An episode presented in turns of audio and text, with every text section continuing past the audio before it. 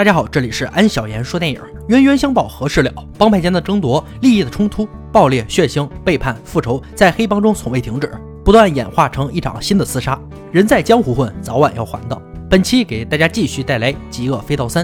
紧接第二部，大在枪杀警察片冈之后，在日本引起了不小的轰动，花灵会也成了他的劲敌。无奈他只好远离日本江湖的几道，来到韩国济州岛投靠他的好友张先生。张先生在韩国的实力不可小觑。赌场、毒品、肉体交易都有涉及。大友的任务就是给他看场子。这天接到了个日本客户的投诉，在太阳度假酒店里，三陪女和客人发生了争执，大友只能带着手下前去调解。来到酒店，看到自己家的小姐被打得鼻青脸肿，原因就是他们没有满足客人提出的变态性需求。大友一看这场面，着实很愤怒。卧室的床上坐着一个满肩纹身的男人，这个人就是花灵会的花田。花灵会的势力大家是知道的，换做别人听到花灵会的名号，肯定会俯首称臣。但是大友不会把他放在眼里，而且他现在远在韩国，更是无所畏惧。当大友的手下亮出家伙，花田瞬间怂了。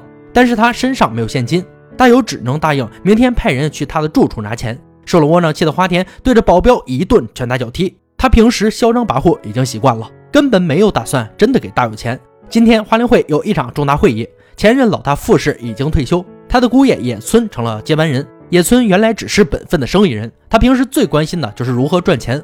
花灵会的元老们认为他没有资格做老大，尤其是二把手西野更是不服气。会议上，西野公然顶撞野村，野村觉得自己的权威受到了挑衅，他有了除掉西野的想法。但是西野在花灵会的地位已经根深蒂固，想除掉他还是要仔细计划一番。野村决定提拔中田做新任会长，这样西野和中田必然会发生争斗。这个方法在帮派里是常用的伎俩，但是在利益的驱使下。每次都能让发起者从中获利，而花田这边不但没有结清嫖资，还打死了大友的小弟，丢在了海边。大友不想善罢甘休，但是他的老大张先生倾向于和平解决此事，而花田直接跑回了日本。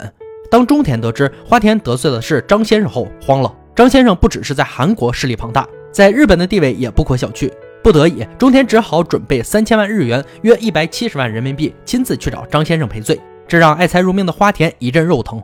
当中田带着一摞现金来到张先生地盘，并没有得到好脸色。他的二把手看到来的不是花灵会的大当家，非常不满。张先生更是霸气的又拿出了三千万，让两人直接滚蛋。三千万变成六千万，这事儿复杂了。中田和花田两人明显感觉到之前烫手，事情超出了掌控范围，两人只好向野村和西野如实汇报。西野先是大骂两人给花灵会惹了大麻烦，随后又自告奋勇去找张先生解决此事，带着花田走了。西野让花田准备两亿现金，其中一亿是给张先生赔罪，另一个亿是他帮助平氏的回扣，并承诺花田，他当上老大以后会提升他做二把手。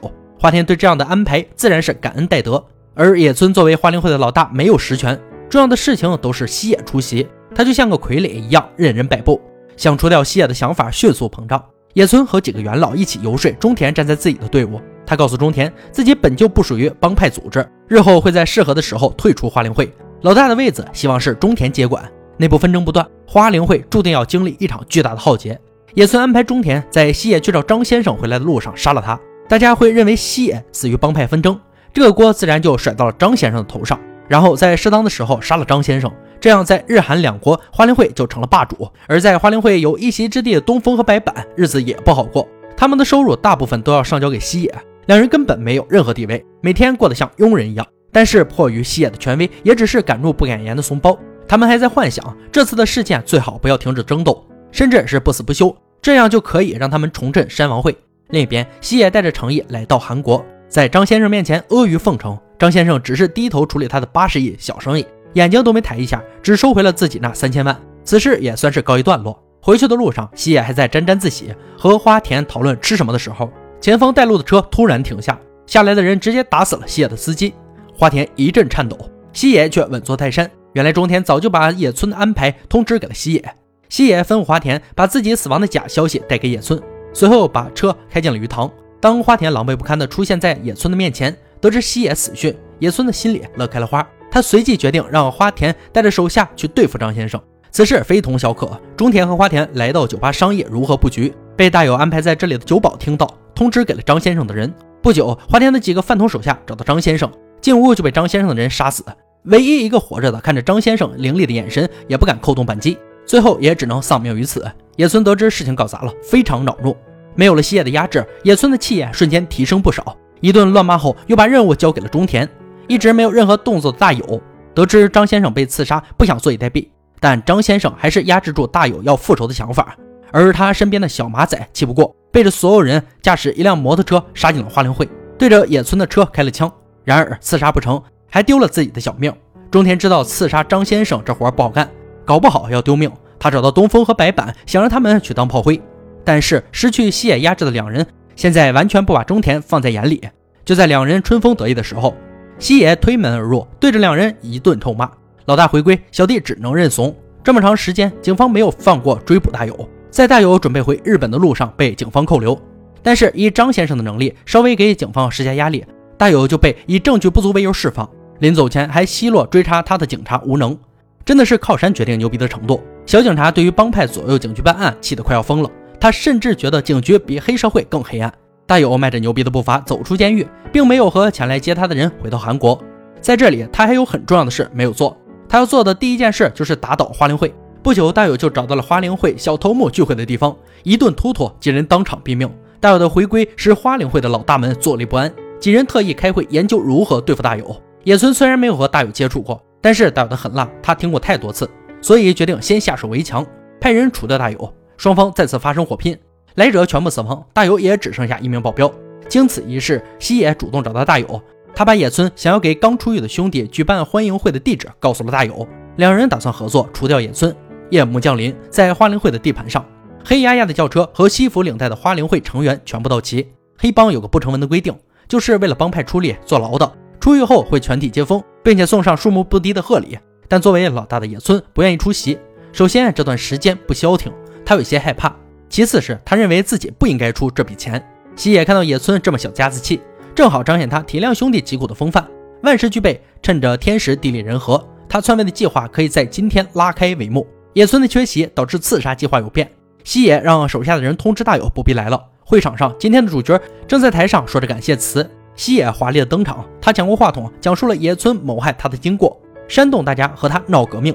就在这时，大友来到这里。没有任何废话，开门就是一顿机枪扫射，子弹所过之处，众人随之倒地，血光四溅，鲜血喷洒在墙上，像开出一朵朵绚烂的玫瑰。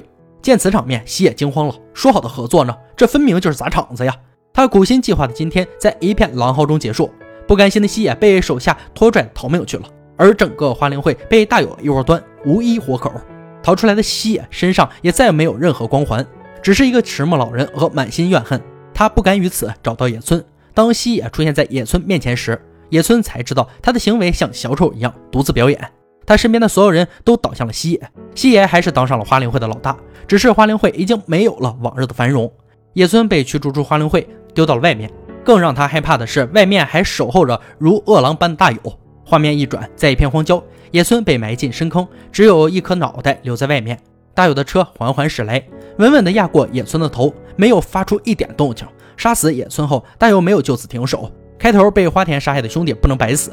大友找到花田的时候，他正在和三陪女玩变态游戏，手脚被固定在床上的花田没有一点反抗能力。大友把一枚小型炸弹塞进他的嘴里，随着一声闷响，大友闻到了焦糊的烤肉味儿。花田的死最开心的就是西野，他顺势收走了花田所有的生意，但是他还是给张先生打电话，向他要个说法。这样一来，张先生可以压制大友，不再做出格的事。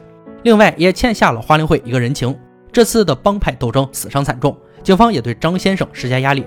但张先生一直欣赏大友的爱憎分明，还是想力保大友。而他的手下擅自做主，找到了大友，想杀了他，结束所有的麻烦。大友却缓缓地掏出手枪，打向自己的脑袋，结束了自己的生命。他对背叛者狠辣无情，对自己亦是。《极恶飞盗》一共有三部，都解说完了，电影完结的也足够精彩。带有这个人物的结局，不仅是一个为了江湖道义不惜翻江倒海、打乱牌局的老混混的结局，也代表了老派黑帮在权钱当道的时代的凋零。看着北野武、西田敏行这一众老大爷们的表演，着实有一个感觉，他们确实老了。一个远镜头看北野武走路都可以用蹒跚来形容，而西田老爷子说话的时候，安哥很担心下一句会不会上不来气儿，也是因此感谢他们能够献上这么精彩的完结篇。时隔多年的《极恶飞盗》画上圆满的句号。本次解说就到这里，感兴趣的宝宝们可以翻看前两部，我们下期再见。